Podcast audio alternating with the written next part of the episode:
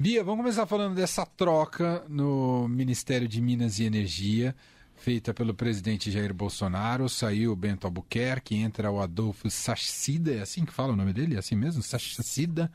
Enfim, uh, é um recado que o Bolsonaro tenta passar ao seu eleitorado de que, ó, tô tentando fazer o possível aqui para segurar o preço dos combustíveis. É um pouco isso, Bia?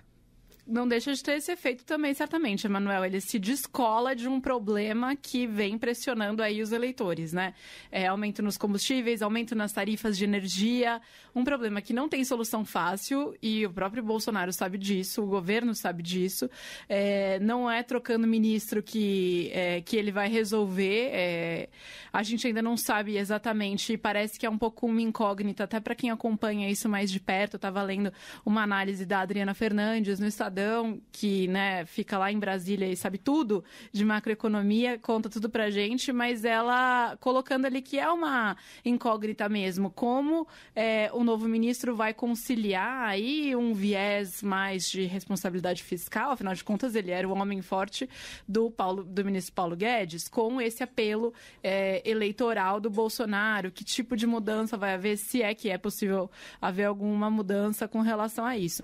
Mas é fato que essa troca acontece, sim, no meio dessa situação em que o Bolsonaro é, vem criticando, criticou há poucos dias o lucro bilionário da Petrobras, né? É, e, e vem aí tentando dizer que é necessário ter algum tipo de alteração na política de preços, é, justamente para tentar é, segurar o preço dos combustíveis, uma coisa que é muito difícil de fazer, é, para não entrar em outros problemas que isso poderia gerar também do ponto de vista econômico e etc. É, e não se resolve assim, né? Só porque a gente precisa olhar para o eleitor, digamos assim. Ou seja, em ano eleitoral, o Bolsonaro resolve tra trazer esse debate à tona, às vésperas da eleição, vendo que isso é um problema que pode derrubar sua popularidade.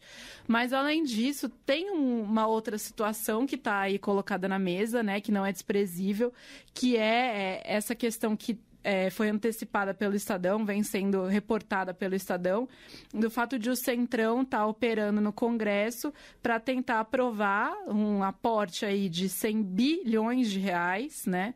É... Mais uma revelação do Estadão mostrando como o, o seu dinheiro, o seu dinheiro contribuinte é, é, é mal gasto e mal gerido por parte da classe política. E aí para bancar, é, enfim, gasodutos que beneficiam uma única empresa e que detém autorização para distribuir gás encanado em oito estados brasileiros, né? Que beneficiam o empresário Carlos Soares, que é conhecido como rei do gás.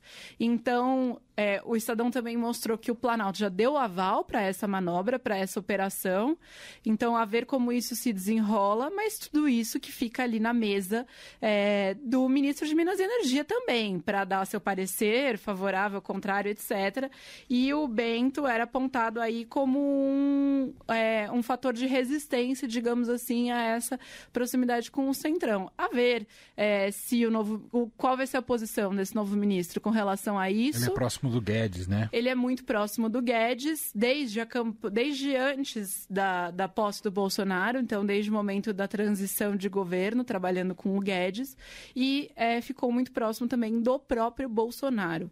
É, Bolsonaro aí que também já se assumiu como um político de centrão, do centrão nos últimos dois anos, praticamente. Então, acho que são os grandes temas que vão estar na mesa desse, desse novo ministro.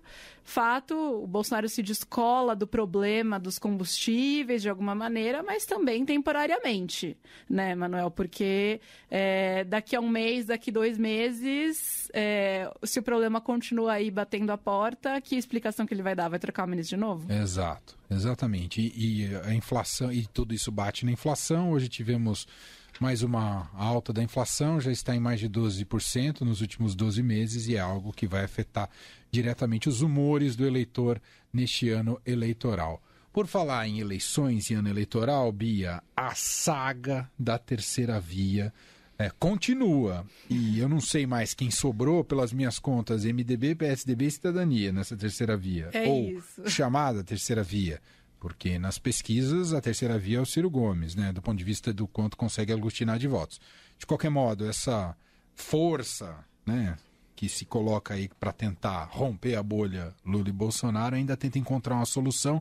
Quais são as últimas dessa ter, tal é, terceira via. Essa terceira via de centro-direita, né? Que tenta apelar para esse eleitor. Gostei desse maneira de como me referir a essa terceira via. Esse eleitor de centro-direita. É, a gente tem visto aí que os candidatos. Que havia em tese uma profusão de nomes de candidatos, nenhum deles decolava, muitos foram ficando pelo caminho, né? Inclusive do Moro, por exemplo.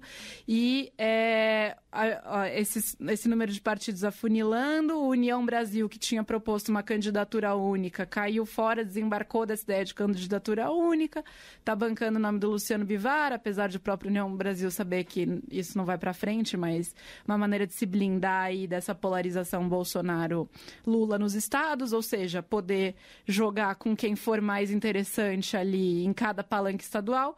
E aí o que a gente teve hoje de novidade foi uma reunião dos presidentes do MDB, Cidadania e PSDB, é, para dizer que eles vão é, encomendar pesquisas qualitativas e quantitativas para definir quem vai ser o candidato. Em tese, o que, que tem de nome na mesa? Dória, ex-governador João Dória e Simone Tebet. É, essa reunião de hoje, ela já indica que o caminho está muito melhor para Simone Tebet, porque o Dória é um dos que é, sustentava que deveria ser analisado o critério quantitativo, afinal ele estaria um pouquinho na frente da Simone nas pesquisas.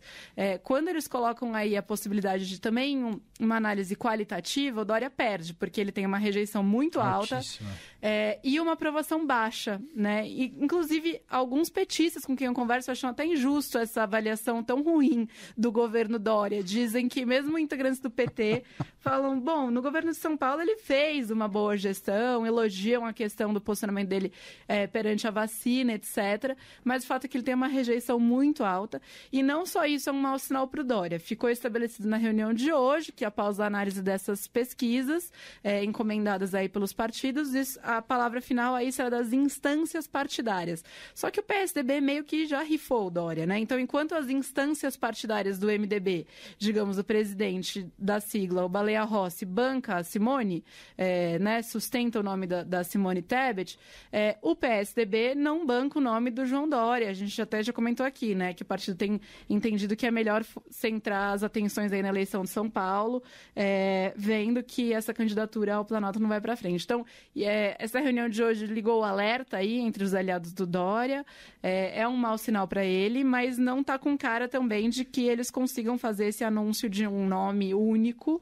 É, e aí, a ver se ele aceitaria, se ele fosse chamado para ser vice com a Simone Tebet, se Dória aceitaria também. também é, enfim, é o próximo passo dessa, dessa tentada terceira via, que está mais atrapalhada do que qualquer coisa. Eles tinham prometido anunciar um nome único no dia 18, em, que é na semana que vem, que é inclusive o dia do casamento ah, do. É verdade, já é semana que vem. Ex-presidente Lula com a Janja, né? Com a socióloga. Ah, no é... dia do casamento, olha Isso, só. mas ah. aí com essa história de encomendar pesquisas, não está muito claro se eles vão manter essa ideia de dia 18 ou não.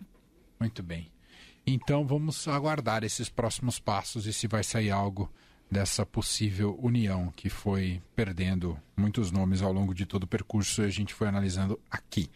Essa é a Beatriz Bula, está com a gente às segundas, quartas e sextas. Sexta-feira ela está de volta com mais. Muito obrigado, Bia. Um beijo para você. Outro, beijo. obrigada.